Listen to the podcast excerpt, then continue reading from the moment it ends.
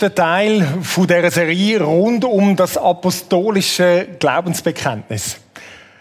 Ich hoffe, euch ist es ähnlich gegangen wie mir. Ich habe recht Applaus gehabt dieser Serie. Ähm, der Untertitel, den wir gewählt haben, der das Fundament von unserem Glauben neu zu entdecken. Das habe ich einfach etwas Spannendes gefunden, dort anzugehen, ein bisschen anzugraben und zu sagen, warte mal, worauf stehen wir denn wirklich? Und natürlich haben wir eigentlich nur an der Oberfläche kratzen. Auch wenn es vielleicht dem einen oder der anderen vorkommt, ist wie, okay, da ist jetzt also jedes Mal recht viel Inhalt gewesen. Ja, es ist recht viel Inhalt gewesen.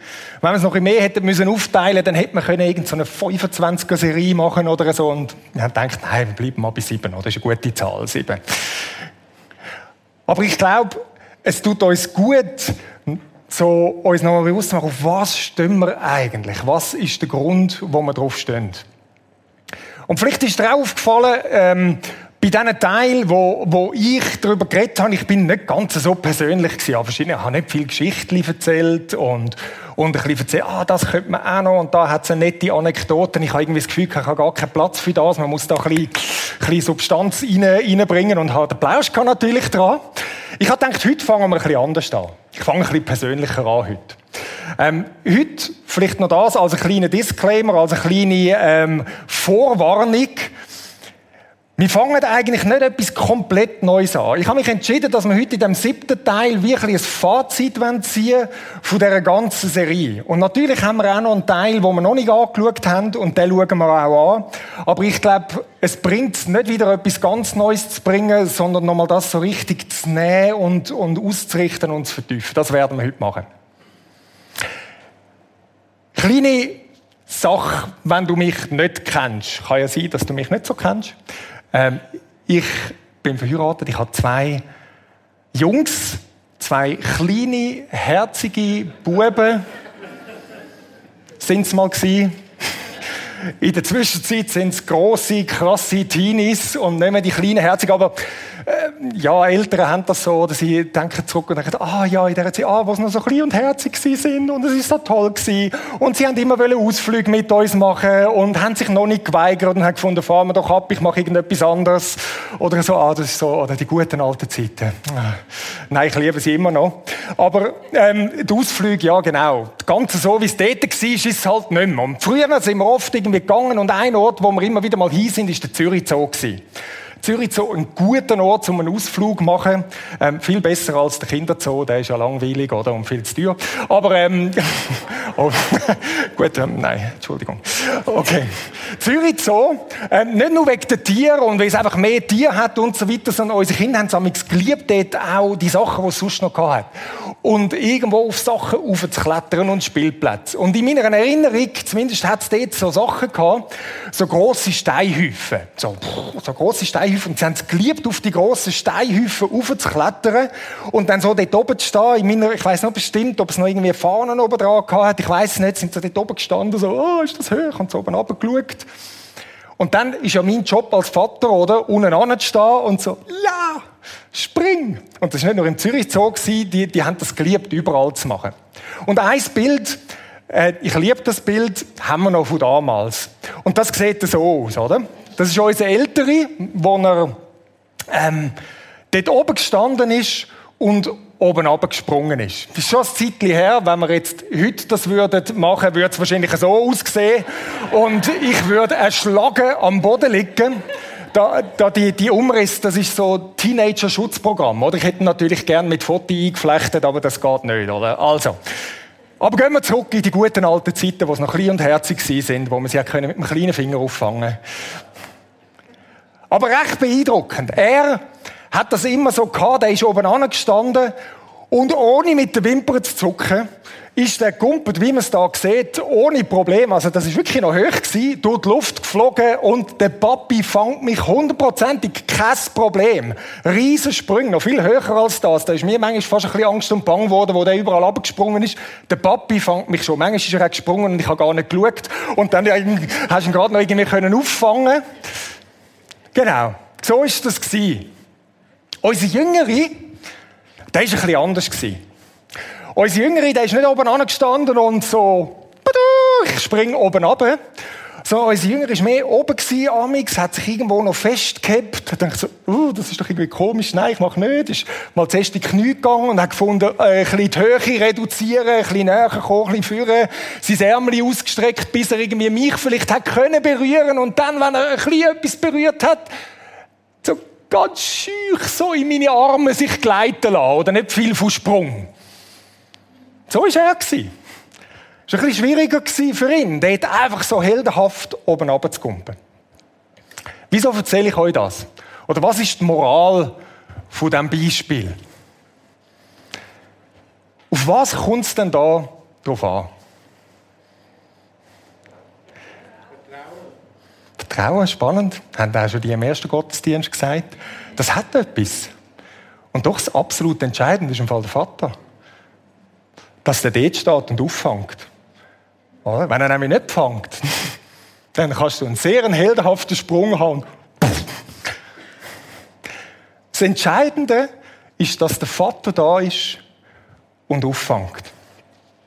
Und weißt, bei beiden, ich habe keinen von ihnen jemals auf den Boden knallen lassen. Zum guten Glück. Und das hat bei ihnen beiden etwas ausgelöst. Zum einen ist ein bisschen ringer gefallen, der ist vorher schon so gumpert. Auch der Jüngere hat im Laufe der Zeit gemerkt, hey, das ist verlässlich. Auf den Papi kann man sich verlassen, das geht schon. Und Mut hat sich langsam aufgebaut, um, um die Reputation vom Jüngeren ähm, wiederherzustellen, oder? Habe ich gedacht, ich bringe euch noch ein kleines Filmchen von dem, was der Jüngere heute so macht. Der Jüngere ist seit ein paar Jahren am Biken und der macht zum Teil Zeug, da wird mir kurz elend, wenn ich zuschaue. Und ich habe gedacht, ich will euch das zeigen. So, zum zeigen, schau mal, der ist nicht einfach ein Weichei, der ist unglaublich mutig rausgekommen.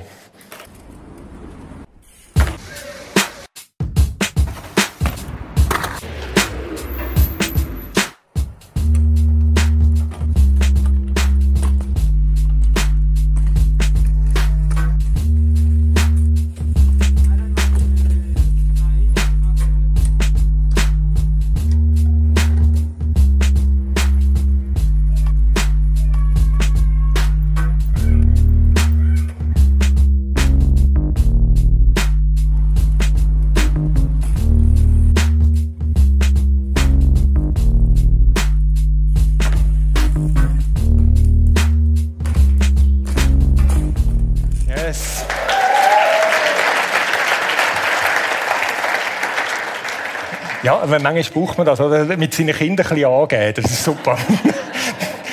Aber eben, bei so Zeug, wenn ich ihm heute zuschaue, ich denke so, nein, mach's nicht! Und so weiter. Das ist der, der irgendwie in Knie gegangen ist und gefunden hat, oh nein, ich will nicht springen. Ja? Wieso erzähle ich euch das? Oder was hat das mit dem Thema, das wir heute anschauen zu tun?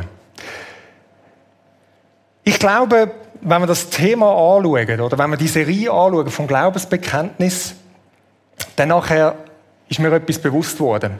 Dass wir aus unseren Kreisen, so evangelikal, freikirchlich, wie man es auch immer nennen wir haben gewisse Schlagseiten. Wir haben gewisse Einseitigkeit. Und ich glaube, eine Einseitigkeit, die wir haben, ist das, was wir betonen. Und die Grafik von dieser Serie, die druckt das gar nicht so schlecht aus. Es ist völlig klar, das ist keine Kritik an der Serie, ich habe sie selber gemacht, die Grafik, von dort wäre es an mir die Kritik, sondern ich glaube, ist ganz groß geschrieben, oder? Und die anderen Themen, die brauchen natürlich ein bisschen mehr Platz, darum ist es ein bisschen kleiner geschrieben, sind ein bisschen klein unten geschrieben. Aber ich glaube, es druckt etwas aus von unserer Schlagseite. Wir betonen stark das, hey, was wir glauben, der Teil, wo wir da drin haben. Mit anderen Worten, in dem Bild von vorher, wir betonen bei uns stark den Sprung, oder? Der Sprung. Wie mutig das, das ist, der Vertrauenssprung.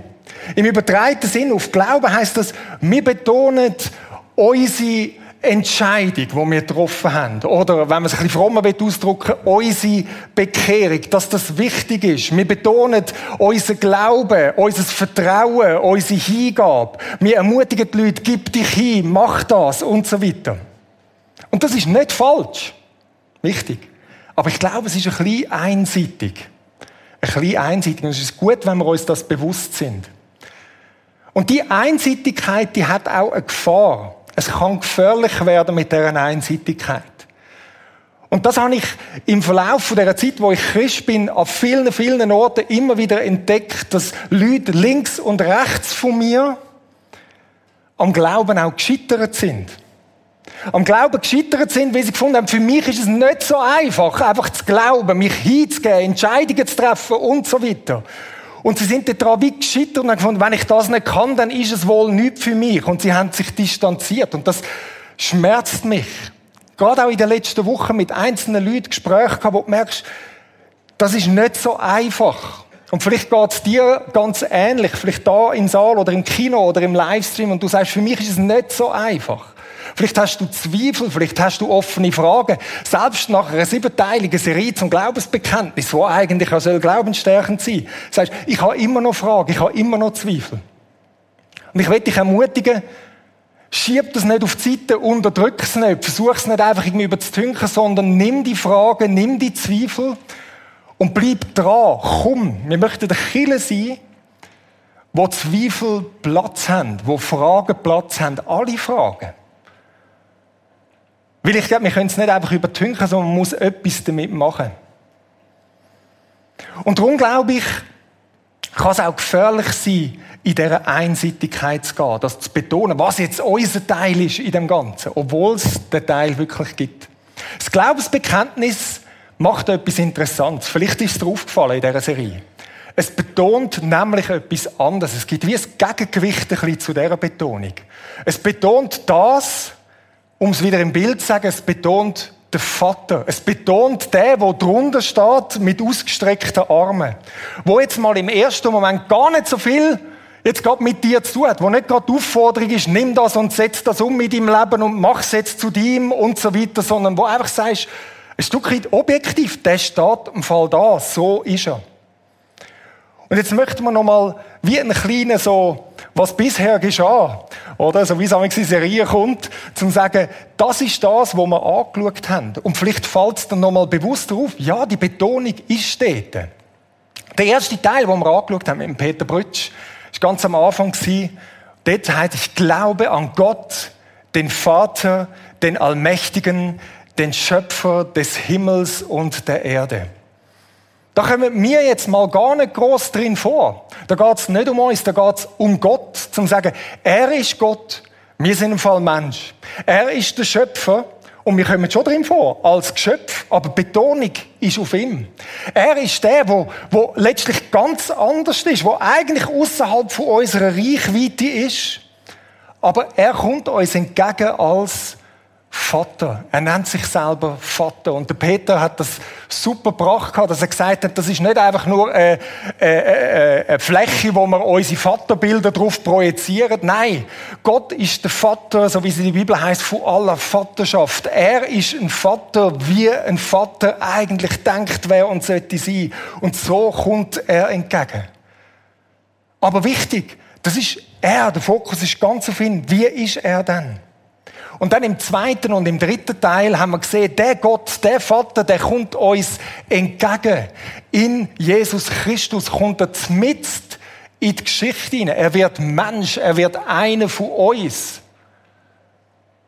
Und es steht jetzt nicht gerade und im Fall du und so. Sondern nein, da bist du gar noch nicht da gewesen. Das ist 2000 Jahre her, wo er in die Geschichte gekommen ist. Er ist gekommen, er hat sich gezeigt. Er hat gesagt, Look, so ein Vater bin ich. Das ist mein Charakter. Durch und durch Liebe. Und die Liebe ist so groß, dass ich zum Äußersten gegangen bin.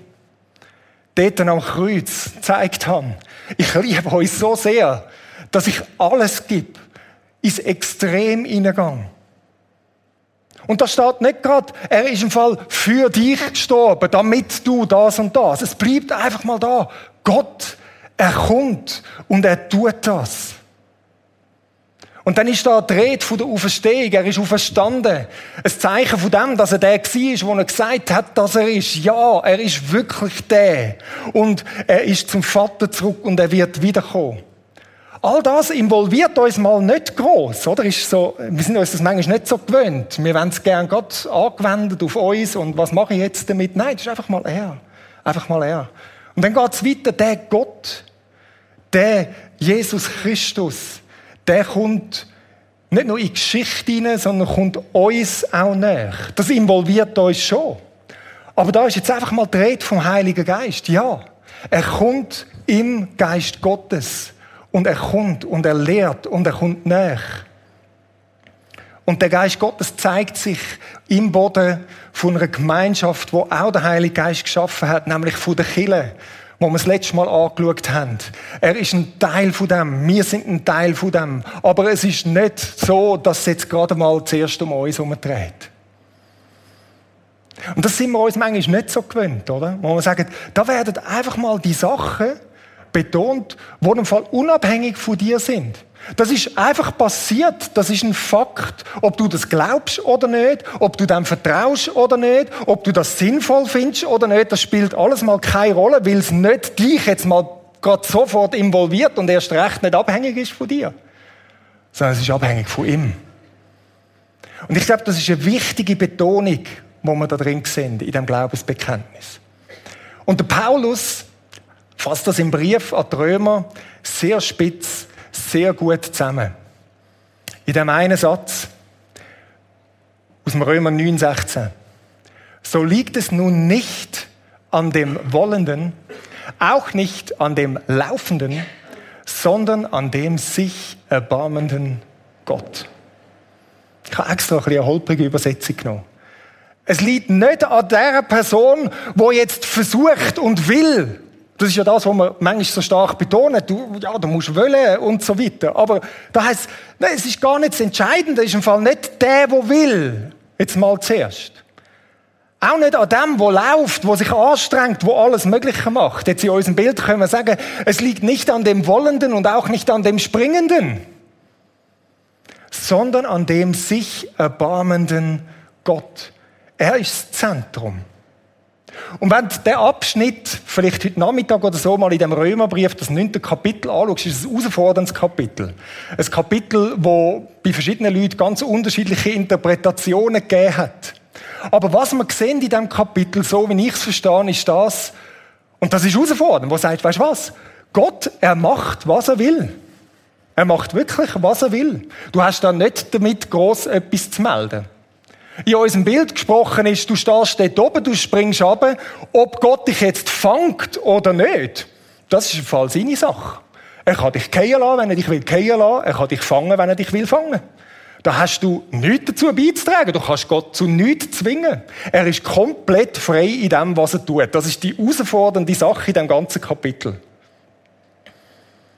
Aber das Gute, und ich glaube, die Hauptbotschaft in dem Kapitel und in dem Vers ist eben genau das. Er will fangen. Er will sich erbarmen. Er steht da. Er lässt dich nicht auf den Boden klatschen. Und darum hängt es an ihm. An ihm.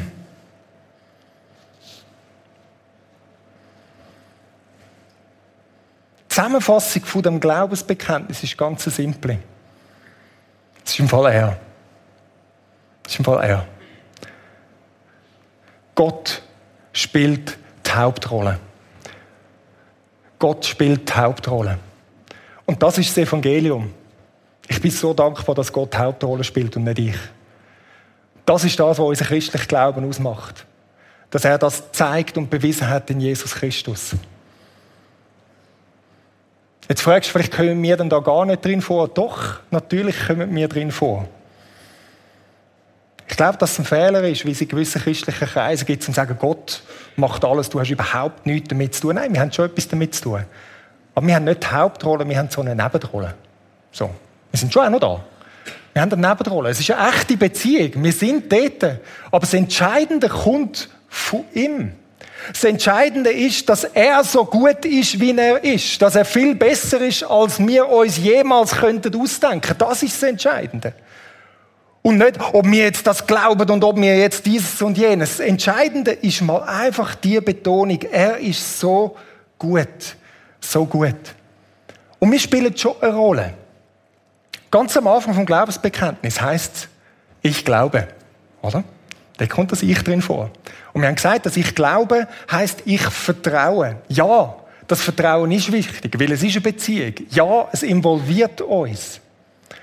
Aber wir dürfen das nicht falsch verstehen, wie mit dem Es. Du musst jetzt irgendwie das glauben und das glauben. Und wenn du das im Fall nicht ganz so kannst glauben, dann bist du schon irgendwie draussen und dann funktioniert das mit dir und dem Gott im Fall nicht mehr. Zu sagen, nein, der Gott steht immer noch da, mit offenen Armen und will dich auffangen.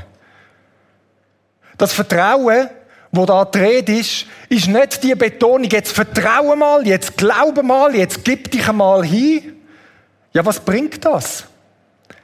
Das ist doch die falsche Betonung. Das, was muss betont werden, ist nicht vertraue mal, sondern schau mal, wie vertrauenswürdig Gott ist. Absolut vertrauenswürdig. Und dann entsteht in uns das, dass wir sagen, okay, dann vertraue ich mich dem Gott an, wenn er so ist, wie er ist. Und darum, wenn wir jetzt zu dem letzten Abschnitt kommen, und wir gehen, wie ich gesagt habe, nur kurz dort an, zu dem letzten Abschnitt im Glaubensbekenntnis, dann sehen wir, dass dort jetzt mir ein bisschen grössere Rollen anfangen zu spielen. Das ist das kleine bisschen von dem ganzen Glaubensbekenntnis, wo es heisst, ah, okay, jetzt kommt's, was das mit uns macht, was das uns bringt, was es da damit mit sich bringt, mit dem Vertrauen, mit all dem, was Gott gemacht hat die Vergebung der Sünde, die Verstehung der Toten und das ewige Leben. Und jedes einzelne von diesen drei Sachen ist natürlich extrem wichtig und gewichtig. Und wir können gerade je nochmal eine Dreier-Serie zu jedem Teil machen oder eine 20er oder was auch immer. Ich würde lieber eine 20 machen. Aber wir möchten es kurz anschauen. Kurz anschauen, weil obwohl uns das jetzt involviert, obwohl uns das jetzt näher kommt, wo man sagt, jetzt geht es um das, was es uns bringt, merken wir, der Fokus ist im Fall immer noch auf ihm. Immer noch auf ihm. Schauen wir die einzelnen Sachen kurz an. Vergebung. Ich habe einen Text rausgesucht, wo das sehr gut auf den Punkt bringt, auf dem Epheser 2,19. Da heißt, in ihm haben wir die Erlösung durch sein Blut, die Vergebung der Vergehungen, Vergebung von der Sünde. Und wieso? Nach dem Reichtum seiner Gnade. Oder jetzt sehen wir es wieder. Es geht nicht darum, weil du so gut kannst um Vergebung bitten, weil du so extrem bußfertig bist, weil du jedes kleinste bisschen bekennst. Ist das gut? Ja, das ist gut. Aber es ist nicht das Entscheidende. Das Entscheidende ist der Reichtum von seiner Gnade, der unmessliche Reichtum von seinem Erbarmen. Und drum ist dir und mir vergeben. Drum, weil er so gut ist. Nicht, weil du so ein guter Bekenner bist oder du so wahnsinnig bußfertig bist. Weil er ein Vater ist, der sagt, da bin ich mit offenen Armen. Drum ist uns vergeben. Und er freut sich einfach schlicht daran, wenn wir sagen, ich habe es wieder mal wirklich. Wir können noch grusige Wörter in den Sinn. Er sagt doch, ich bin da für dich. Das Zweite, du Verstehung. Über die Auferstehung haben wir schon geredet, über die Auferstehung von Jesus, oder? Und wir haben den Text im Korintherbrief schon angeschaut. Was ist das Entscheidende bei der Auferstehung? Ist es das, dass ich das so fest glaube, dass ich sage, ja, ich werde vom Tod auferstehen und so weiter? Ist das der Fokus? Nein. Der Fokus ist auf ihm. Natürlich spielt das eine Rolle. Wir sehen es gerade. Wenn der Glaube an Christus uns nur für dieses Leben Hoffnung gibt, sind wir die bedauernswertesten unter allen Menschen. Wenn da nicht eine Perspektive geht, wo weiter ist als das Leben, dann hat, ist irgendetwas schiefgelaufen. Tatsächlich aber ist Christus als erster von den Toten auferstanden. Das haben wir angeschaut. Wenn du dich nicht mehr daran erinnern oder das nicht gesehen hast, schau die Predigt nochmal nach. Jesus ist vom Tod auferstanden. Und der Fokus in dem Abschnitt ist genau dort. Er ist als Erster von den Toten auferstanden. Und das ist der einzige Grund, wieso wir die Hoffnung haben, dass auch wir auferweckt werden. Wir genauso wie er neue Liebe bekommen. Wir etwas überkommen, wo dann die Offenbarung 21 darüber redet, wo sagt, schau mal, mit dem neuen Lieb, es ist vorbei mit den Tränen, es ist vorbei mit den Schmerzen, es ist vorbei mit dem Tod, es ist vorbei mit all dem Mühsamen. Und das ist nicht, weil wir uns so gut daran festheben, sondern weil er wirklich vom Tod auferstanden ist. Und mit dem auch uns das Versprechen von ihm gilt, zum sagen, und ich werde auch euch verwandeln, wie er verwandelt worden ist. Das ist das, wo wir draufstehen. Und das Letzte, wo das fast wie nochmal zusammenfasst, das ewige Leben. Und aus dem Johannesbrief, Kapitel 17, Vers 3, ich, ich liebe den Text. Er definiert das ewige Leben so passend und so treffend und genau so, wie es eigentlich auch in der Bibel gemeint ist. Dies aber ist das ewige Leben. Jetzt kommt die Definition vom ewigen Leben. Dass sie dich, den allein wahren Gott und den du gesandt hast, Jesus Christus, erkennen. Interessante Definition vom ewigen Leben, oder? Dass sie dich erkennen, das ist das ewige Leben. Das Leben in der Fülle, wo wir uns danach sehen, wo kommen wir das über? Das kommt von ihm.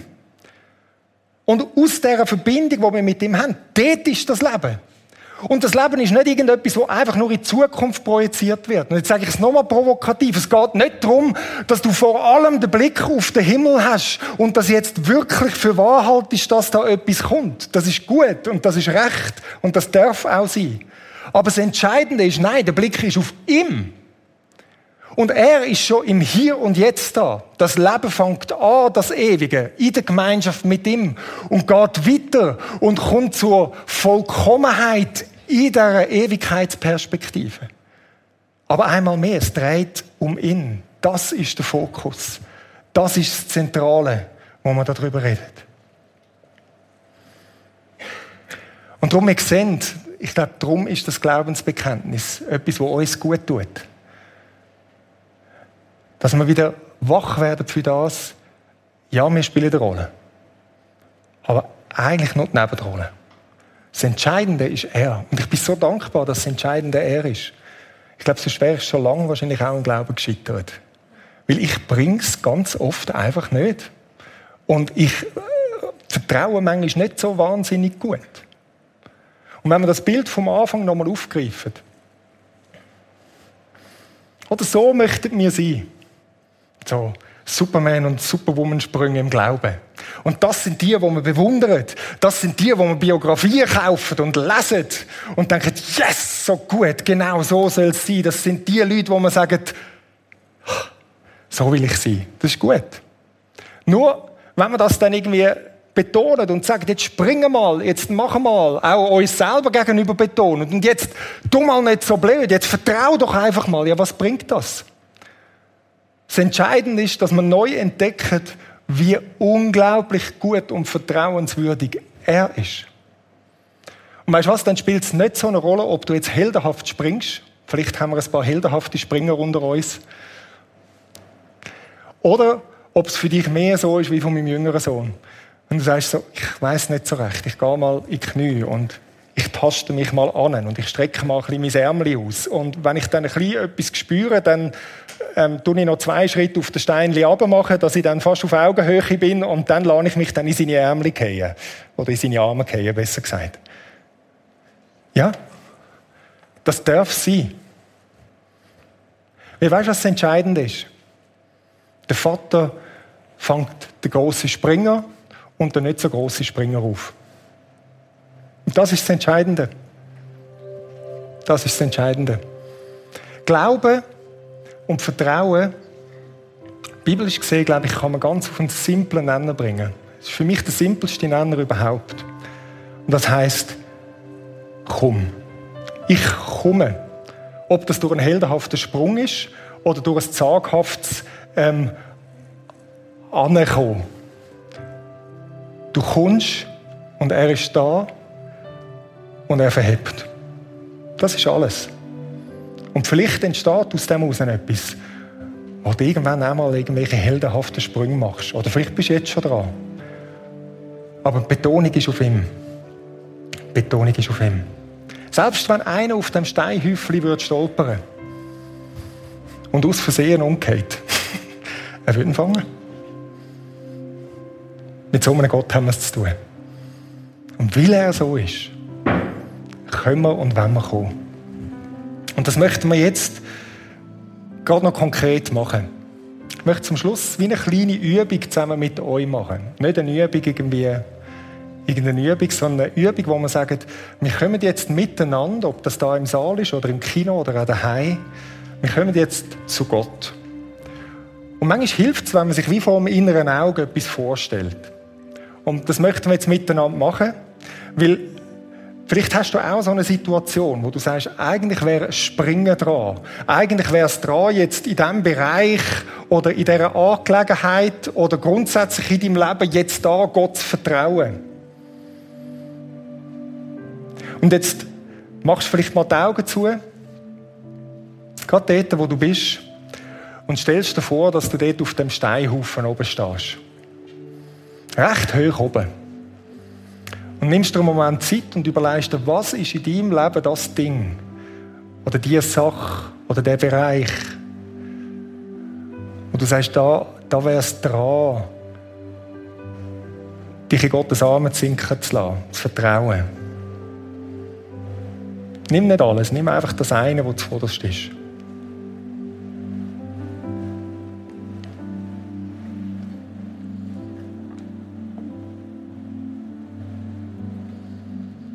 Und jetzt, wo du das eine Ding hast,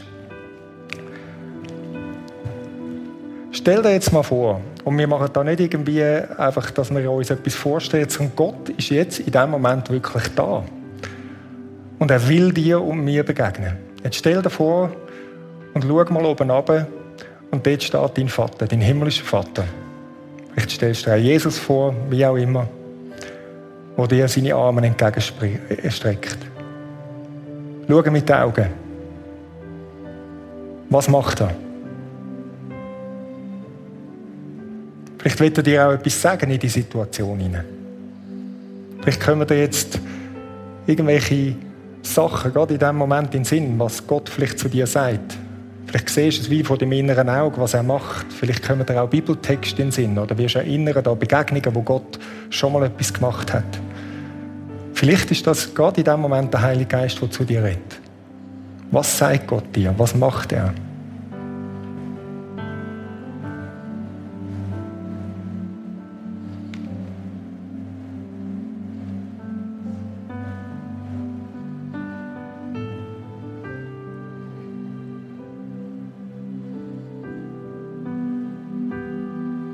Und jetzt stell dir vor, dass du zu ihm kommst du wie das, was dich beschäftigt, den Haufen mit zurücklässt und in seine Arme gehst.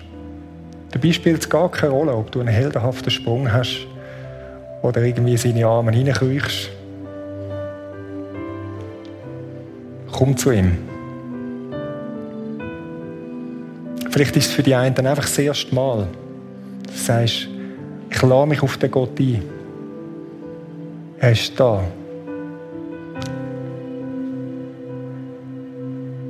Vielleicht ist es etwas, was du schon lange mit dir herumschleppst und einfach nicht kannst zulassen.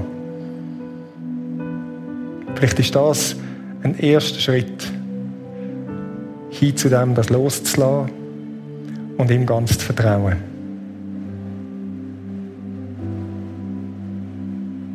Und Vater, wir preisen dich, dass du jetzt in diesem Moment da bist. Geist Gottes, ich glaube, dass du in dem Moment durch die Reihe gehst, egal ob das daheim ist das im Kino ist oder da im Saal. Und dass du Menschen begegnest. Wir schwätzen nicht einfach über dich. Du bist da. Und du bist so viel besser, als wir uns jemals könnten ausdenken. Begegne du uns jetzt, genau an dem Punkt, wo es jedes Einzelne braucht. Messi vielmal überforderst du nicht. Sondern bist du da. Und gehst nicht weg. Danke, versagst du nie.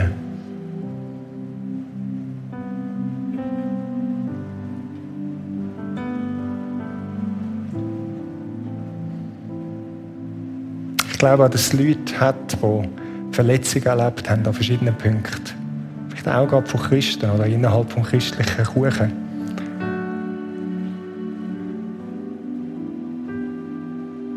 Bring du Heilig dort drin hinein.